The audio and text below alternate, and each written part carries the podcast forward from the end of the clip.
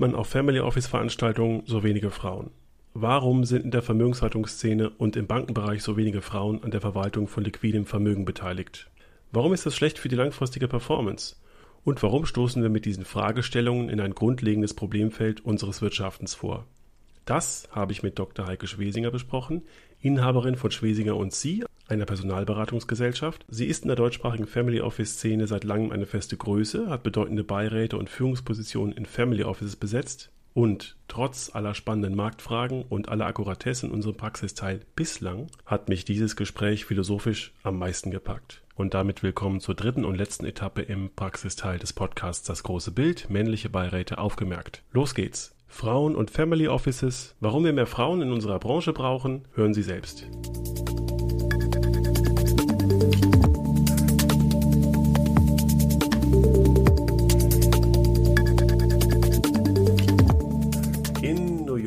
Erreiche ich jetzt Frau Dr. Heike Schwesinger. Guten Tag, ich freue mich, dass Sie für unseren Podcast zur Verfügung stehen. Ja, sehr gerne. Vielen Dank, dass ich dabei sein darf. Bei den anderen Themen, die ich bisher besprochen habe, kenne ich mich ein bisschen aus. Jetzt geht es um Frauen und Family Office. Da bin ich etwas hilflos, denn alles, was ich zu dem Thema sagen kann, ähm, beruht auf meiner persönlichen Wahrnehmung. Ich darf mal kurz eingangs erzählen, wie ich das auf den klassischen Family Office Veranstaltungen sehe.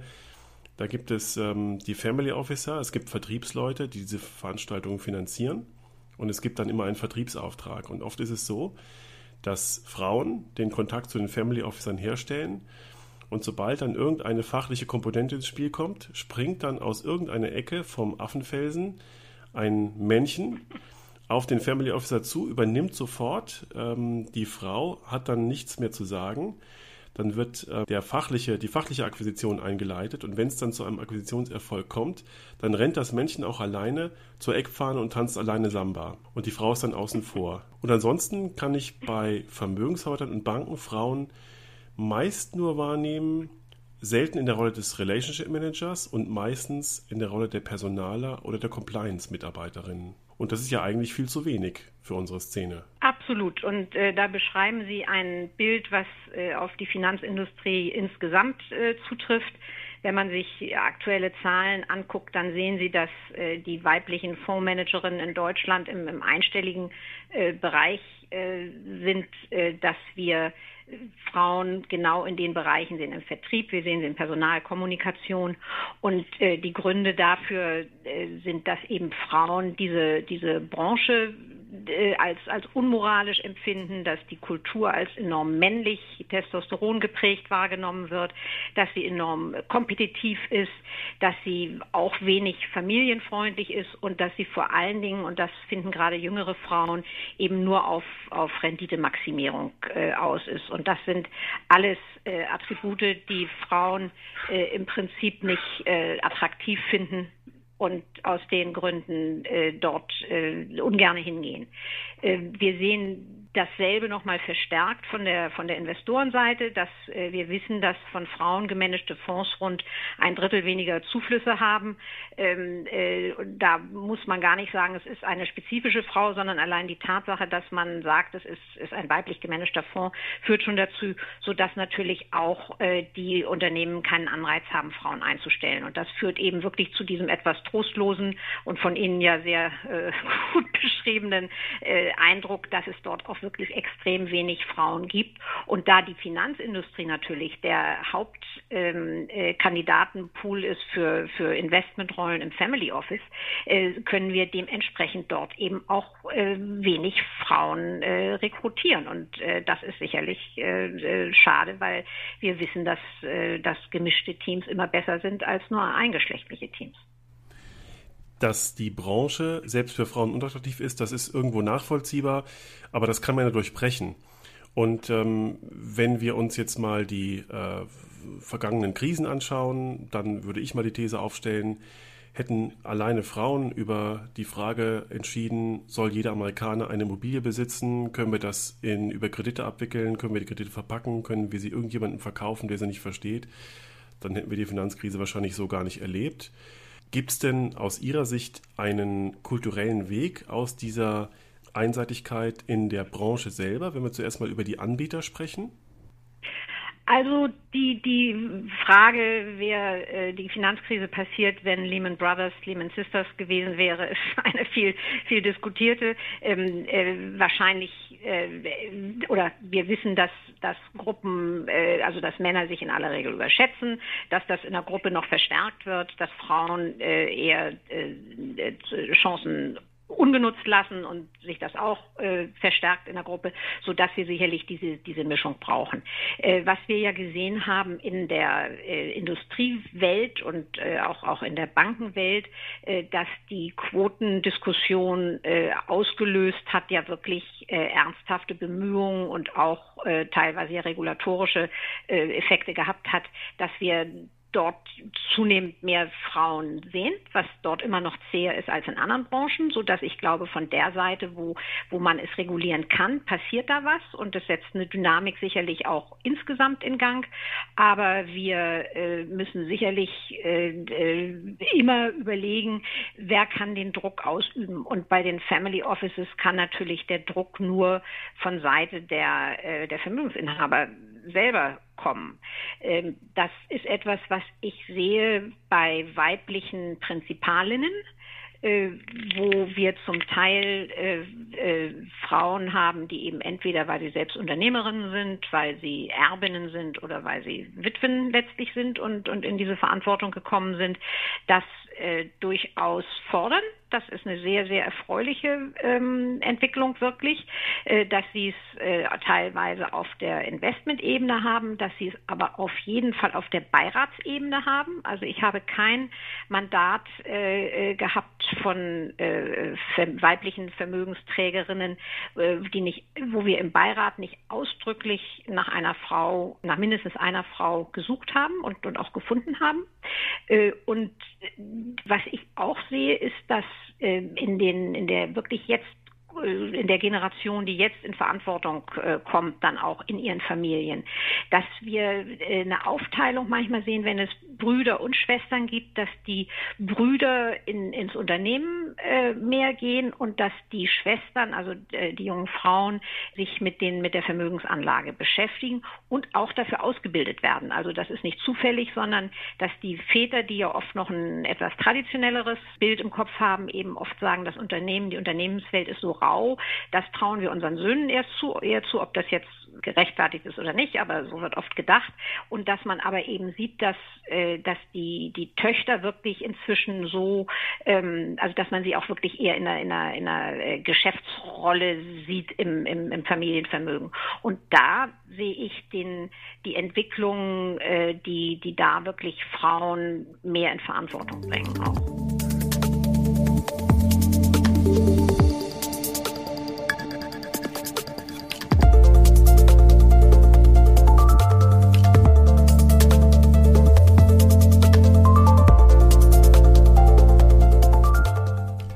Weil Frauen dynastischer und langfristiger denken als Männer wahrscheinlich. Können Sie denn feststellen, dass in solchen Beiräten, die bewusst gemischt besetzt sind, da haben wir uns auch schon oft drüber unterhalten, dass die Diversität in Beiräten über das Alter, über die Berufsausbildung, aber auch natürlich über das Geschlecht ganz entscheidend ist. Können Sie feststellen, dass solche Beiräte ähm, risikobewusster agieren, wenn Frauen dort eine wichtige Rolle spielen, beschwichtigen, äh, zu neuen Überlegungen anregen und äh, nicht auf die kurzfristige Rendite schauen oder den Fokus eben auf solche langfristigen dynastischen Themen lenken? Absolut. Also ähm, ich, ich glaube, der die Grundannahme, die wir immer machen und reflexartig wiederholen, dass wir sagen, Frauen sind risikoaverser als Männer, die äh, trifft ja nur zu auf, auf zwei Bereiche. Das ist einmal wirklich der, der physische Bereich und der finanzielle Bereich. Wir haben ja andere Bereiche, ähm, wo Frauen viel eher ein Risiko nehmen. Das heißt, äh, in allen sozialen Bereichen. Also beispielsweise äh, gibt es wirklich viele Untersuchungen, die zeigen, dass Frauen viel eher nicht einknicken, wenn eine andere, wenn sie eine Mindermeinung vertreten, äh, dass, dass Männer das, äh, das viel eher tun, dass Frauen ethischere Entscheidungen wirklich auch versuchen durchzusetzen und da viel eher ein Risiko nehmen, als, als äh, ihre männliche Peer Group das täte. Und das sind natürlich äh, äh Dinge, die oder, oder Aspekte, die in einem Beirat ganz enorm wichtig sind. Dass Sie da jemand haben, der, wenn äh, ein, ein sehr dominanter Vermögensträger beispielsweise da ist, äh, dass eben jemand die Unabhängigkeit und eben auch das, das Risiko nimmt und sagt, ich glaube, wir gehen da in eine falsche Richtung. Und das ist was, was ich ähm, die, diese, diese Unabhängigkeit und eben dieser Willen am Ergebnis letztlich, ein gutes Ergebnis auch zu, zu erzielen, selbst wenn es für einen persönlich vielleicht gerade nicht die beste Lösung ist, das äh, ist was, was ich als Rolle von, von Frauen ähm, sehr sehe dort und, und auch, auch gelebt wirklich erlebe. Und das andere ist, dass sie die größere Themenbreite, ähm, die bei, äh, die ich bei Vermögensträgerinnen sehe, sehr äh, gut aufnehmen. Also wenn Sie mit männlichen Vermögensträgern sprechen, äh, haben Sie in aller Regel äh, Themen, die sehr, sehr auf die Performance zielen und vielleicht noch auf die Organisation äh, des, ähm, des Family Office. Das sind eigentlich die Hauptthemen. Äh, bei Frauen haben sie in aller Regel auch noch äh, Themen wie Philanthropie, Governance, ähm, äh, die Reflexion über, über den Ursprung des Vermögens, also warum sind, warum sind wir reich, äh, welche Verpflichtungen ergeben sich für uns daraus äh, und auch die Fragen viel mehr im Vordergrund über den Generationsübergang. Also was bedeutet das für unsere Kinder? Ähm, äh, wie können die damit umgehen? Und das sind äh, sehr typische Themen für, für ein Family Office oder für, für Gespräche, äh, die an die weibliche Vermögensträgerin in ihrem Family Office eben auch wirklich sehr ähm, gleichberechtigt neben den Performance-Themen haben. Wenn einem Vermögensträger, einem Prinzipal diese Punkte wichtig sind für die Steuerung seines Vermögens, er aber in seinem Umkreis keine Frau hat, die Interesse am Beirat hat, das ist ja auch ganz oft zu beobachten, dass beispielsweise die Töchter oder Anverwandte einfach sagen, die Art, wie das Vermögen gesteuert wird, das Family Office an sich, das Thema interessiert mich überhaupt nicht. Ich möchte ein normales Leben leben und möchte mich da raushalten. Wie kann denn ein Prinzipal, der das in seinem Vermögen platzieren möchte, in seinen Beirat umgesetzt sehen möchte, wie kann er sich da aufstellen? Wie kann er jemanden finden, der extern dazukommt und diese langfristigen, risikoreduzierenden Aspekte, diese ja, philanthropischen Aspekte dort einbringen kann? Oh, es gibt heute eine, eine, große Anzahl von enorm geeigneten Frauen, die für solche Rollen zur Verfügung stehen. Äh, äh, das kommt sicherlich immer auf die Gesamtzusammensetzung des Beirats an. Es kommt auch sehr darauf an, natürlich auf den Prinzipal oder die Prinzipalin selber, wie wir wissen. Ähm, aber Sie können einmal andere Unternehmerinnen finden, die das oder andere Vermögensträgerinnen finden, die das durchaus zunehmend als etwas Interessantes empfinden, sich da äh, gegenseitig äh, ja, zu beraten äh, und dabei zu sein. Sie können aber auch äh, Frauen finden aus, aus anderen Bereichen äh, des, des Lebens, die, die dazu was zu sagen haben. Also nehmen wir mal den Bereich Philanthropie, da würden mir auf Anhieb viele einfallen, die wirklich sich sehr, sehr ernsthaft äh, mit diesem Thema beschäftigen und was beitragen können. Oder ähm, die, die Frage, wie, wie, wie, wie gehe ich mit dem Generationsübergang um? Da finden Sie ja durchaus auch Unternehmerinnen, die müssen gar kein Family Office haben, aber die diese Themen eben selber erlebt haben äh, als, als jemand, der die Next Gen Generation war oder es bei ihren Kindern äh, schon erfolgreich gesteuert haben. Also der, die, die, die, da Frauen zu finden, ist nicht das Problem. Kann man sich da Anleihen aus dem Unternehmensbereich nehmen, indem man Aufsichtsräten schaut, wie dort die immer größere Besetzung von Aufsichtsratspositionen durch Frauen Platz greift und auch schon auf die unternehmerischen Entscheidungen Einfluss nimmt? Das hat sicherlich Parallelen. Es ist natürlich in einem Family Office äh, ja ein wesentlich, oder anders gesagt, in einem börsennotierten Unternehmen haben Sie natürlich ganz andere Pflichten und äh, Risiken und Haftungsthemen, als Sie das in einem ja doch informellen, unverbindlicheren Beirat in, in einem Family Office haben. Das hat äh, sicherlich den Vorteil, dass Sie dort wesentlich offener sprechen können, dass Sie dort äh, wesentlich weniger reguliert sind und, und viel ähm, freier sind in dem, was Sie besprechen und wie Sie es besprechen. Ähm, aber im Prinzip zeigt es natürlich schon, dass wenn sie diese Diversität dort reinbringen und vor allem die Unabhängigkeit, und nochmal, da sind Frauen wirklich viel mutiger als, als Männer in aller Regel, äh, dass das einen großen Mehrwert schon schafft für, für, für jeden Beirat oder Aufsichtsrat mit Sicherheit.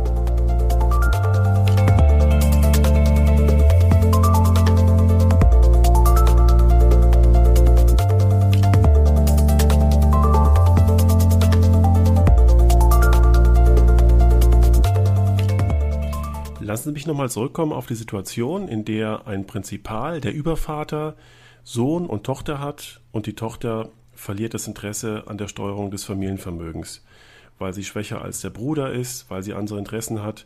Aber eigentlich wissen wir, es wäre enorm wichtig, langfristig, dass die Tochter im Familienvermögen eine wichtige Rolle spielt und es mitsteuert. Welche Brücke kann denn ein externer Berater, wie Sie beispielsweise, oder auch der Übervater seiner Tochter bauen, damit sie doch das Interesse an der Steuerung des Familienvermögens behält und sie da Stück für Stück wieder einbauen. Ganz wichtig ist sicherlich in dem Zusammenhang erstmal zu sehen, was interessiert die Tochter in dem Moment. Also vielleicht interessiert es sie nicht, sich mit irgendwelchen äh, Volatilitätsstrategien im Einzelnen zu beschäftigen. Und aber sie ist vielleicht sehr interessiert daran an, an äh, Impact Investing. Dann wäre es natürlich sinnvoll, so sagen, dann kommen wir halt über diesen Aspekt. Oder äh, sie ist an, äh, an, an Governance-Themen interessiert und äh, in, in, macht sich Gedanken darüber, wie wollen wir das vielleicht auch, wenn unsere Familie in den nächsten Generationen immer größer wird, wie wollen wir das von der Governance her aufstellen? Dann kann man sie darüber äh, ran, ranbringen. Und ähm, äh, das, da muss man, glaube ich, wirklich gucken, wo sind die Neigungen einfach und vielleicht auch die Talente äh, der, äh, der weiblichen Nachkommen dann, um sich dafür zu interessieren. Und es muss ja niemand gleich äh, in, in dieses ganz Hardcore-Performance-Geschäft eintreten und sagen, welcher Manager ist nun, nun, nun der bessere.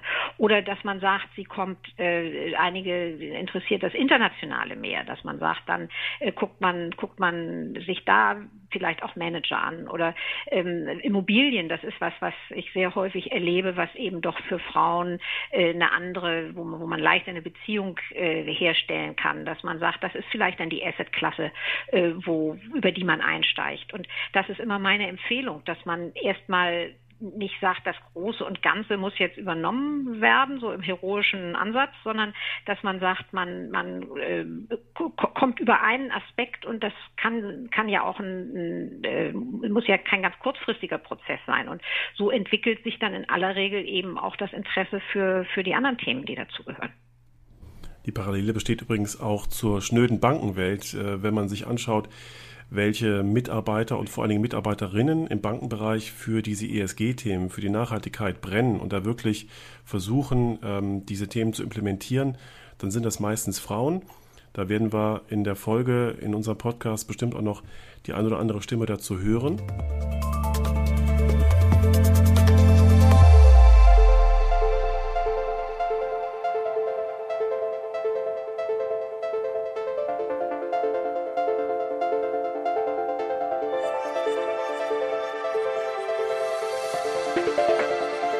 Wenn wir uns mal die klassischen äh, Frauen-Family Offices, die Matriarchinnen-Family Offices vor Augen führen und überlegen, wie dort investiert wird, wie dort mit Risiko umgegangen wird, können Sie da bestimmte Paradigmen feststellen, die sich von den klassischen Testosteron getränkten Family Offices unterscheiden? Ich glaube schon. Das ist natürlich eine, ähm, wir haben jetzt keine statistisch, also wir sprechen jetzt nicht über 300 Family Offices. Also es ist eine, immer eine, eine relativ kleine Zahl. Aber wenn sich da ein Muster ergibt, dann ist es für mich, dass zum einen schon, und, und der Eindruck soll jetzt nicht anders entstehen, dass, dass auch die, die Vermögensträgerinnen extrem performance interessiert sind äh, und, und sehen, dass sie dafür die richtigen Leute haben, die das tun. Also nicht, dass es so äh, der Eindruck Meinung entsteht, das würde sie nicht interessieren. Das ist nicht der Punkt.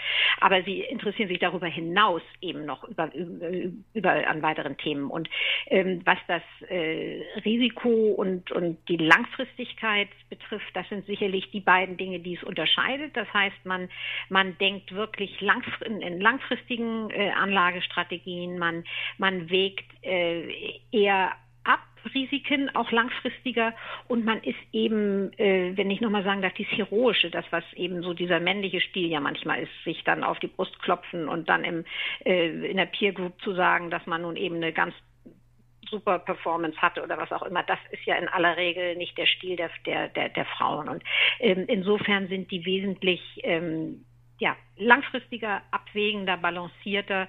Ich glaube, Frauen sehen und, und Vermögensträgerinnen sehen das Ganze eher als ein Langstreckenrennen.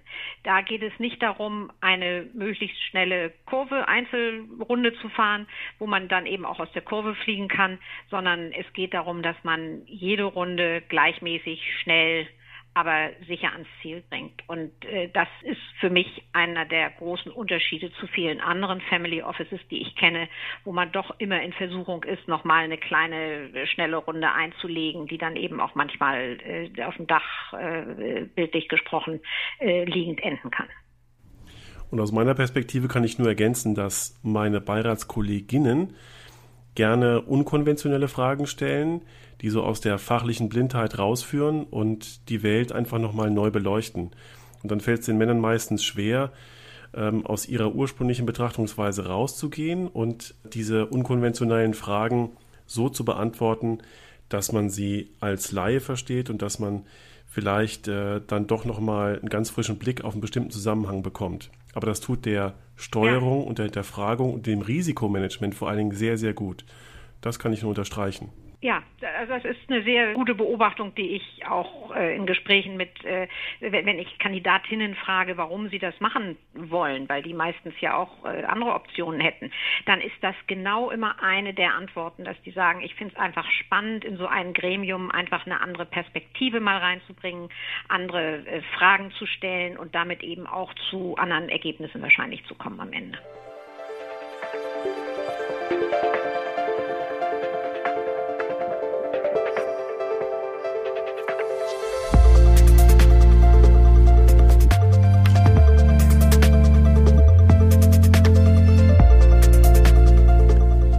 Dr. Schwesinger, wenn wir mal die verschiedenen Rollenbilder in und um einen Family Office zusammenfassen. Da gibt es die Prinzipalin, die Matriarchin, es gibt die Kinder, es gibt angestellte Frauen im Family Office, es gibt Dienstleister um Family Offices herum. Können Sie feststellen, dass die sich in irgendeiner Form vernetzen, austauschen, verbünden, in Netzwerken zusammenschließen, dass sie ihre eigenen Themen, ihre eigenen Betrachtungswinkel dort zusammenfügen, um in ihrer eigenen Aufgabenstellung, wie auch immer sie dann lauten mag, im Family Office eine stärkere Rolle zu spielen? Das ist eine sehr gute Frage. In der Tat habe ich das noch nirgendwo erlebt und äh, habe doch sehr häufig eben ähnliche Gespräche äh, mit, mit weiblichen Vermögensträgerinnen. Und äh, genau diese Beobachtungen haben bei mir zu dem Gedanken der Vernetzung äh, geführt, dass man eine Plattform für, für die Frauen eben im Family Office äh, gibt, wo der Schwerpunkt wirklich auf diesen Themen liegt, die für die weiblichen Vermögensträgerinnen interessant sind. Und äh, ich habe das gerade ins Leben gerufen. Wir planen gerade unsere erste Veranstaltung äh, und ich bin extrem gespannt und, und äh, freue mich wirklich auch enorm darauf äh, zu sehen, ob das auch dann so funktioniert, wie, wie ich mir das jetzt vorstelle. Aber die Resonanz war, äh, war, war sehr gut, sodass ich ja, mich wirklich freue, äh, das ins, äh, ins Rollen zu bringen und hoffe dann, dass sich das auch so etabliert, äh, dass das wirklich als sehr natürlich empfunden wird, das in dem Bereich zu machen, was wir in allen anderen Bereichen an Netzwerken ja schon kennen. Dann werden wir es Ihnen zu verdanken haben, dass wir in Zukunft mehr Frauen auf Family Office Veranstaltungen sehen, dass wir in den inneren Zirkeln und ähm, in den Beiräten ähm, gewichtigere Frauenstimmen hören werden. Und das finde ich enorm wichtig. Ich finde es gut, dass sich in der Family Office Welt genau das entwickelt, was wir um uns herum überall wahrnehmen und als modern und gut empfinden, dass Frauen wirklich eine, eine gleichberechtigte Position bekommen, dass sie ihre Themen dort einbringen können, dass sie, die, dass sie ihre äh, Art, die mit Problemen umzugehen, die Probleme anzugehen, dort auch einbringen können, sodass es am Ende des Tages für alle einen Mehrwert schafft.